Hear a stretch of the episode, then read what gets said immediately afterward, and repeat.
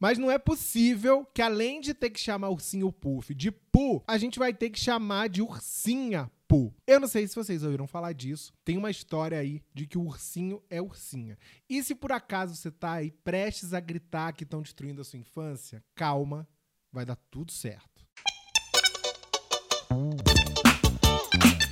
Está no ar o Aprenda em 5 minutos para arrasar na mesa do bar, carinhosamente chamado de A5M, o programa que ensina de tudo um pouco para você, para você arrasar nos seus rolês sociais. Eu sou o Álvaro Leme e agora aqui ó, de mãos dadas com você, te dando uma água com açúcar, vou explicar esse rolê do ursinho que era ursinha. Esse episódio que você está ouvindo agora surgiu de uma pergunta do episódio anterior sobre a Vandinha Adams, a Sininho e traduções é, que são polêmicas.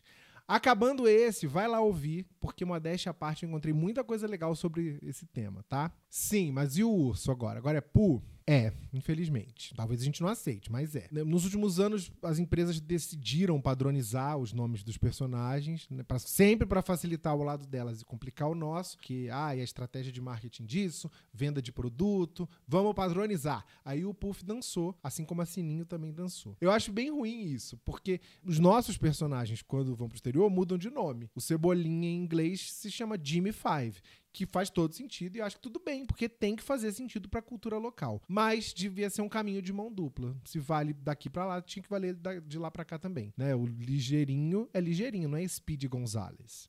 Tá, cara, mas e aí? É ursinho ursinha? É ursinho mas tem uma ursinha na jogada. Então o tema é mais perfeito ainda para você jogar numa roda de boteco, deixar o circo pegar fogo, galera se exaltando. Vou explicar. O nosso querido Puff, para facilitar, eu vou até o fim do episódio falando do Puff, foi inspirado em um personagem que realmente existiu e era uma ursa, a ursa Winnie. Quem contou isso foi Lindsay Mattick, autora de um livro sobre o assunto chamado Winnie, a ursinha Pooh, a verdadeira história do ursinho mais famoso do mundo. O bisavô dessa moça Lindsay aí, ele era dono da Ursa Winnie, que tinha esse nome em homenagem a Winnipeg, uma cidade do Canadá. E o bicho era mascote da tropa desse senhorzinho na Primeira Guerra Mundial. Imagino que na época ele ainda não fosse um senhorzinho. Mas o fato é que a ursa foi doada depois para um zoológico em Londres, e aí que o caminho dela cruza com o Alan Alexander Milne, o autor da, da história do Puff, com o filho dele, Christopher, que também virou personagem. Vocês devem se lembrar. Segundo o jornalista Dario Carvalho Jr., que tem um texto ótimo sobre isso no site Mundo HQ, a feminilidade do Puff vai só até aí. O personagem, segundo ele, sempre foi masculino. De modo que aí eu deixo para você que tá ouvindo a reflexão, para você levar pros seus amigos. Puff é fêmea porque foi inspirado numa ursa, ou é macho mesmo e vida que segue? O Dario ressalta também que o nome Winnie, que eu achava que era só feminino, na real ele é unissex. Ele pode ser um apelido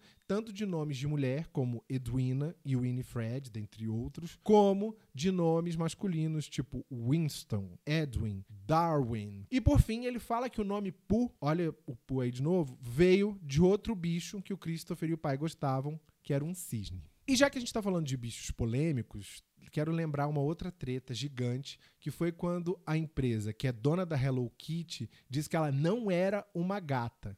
Né, já para destruir mais a infância de quem achava que estava com a infância destruída. Foi assim, a antropóloga Christine Iano, da Universidade do Havaí, ela estava de curadora numa exposição sobre a Hello Kitty, que é um personagem que ela estuda há muito tempo.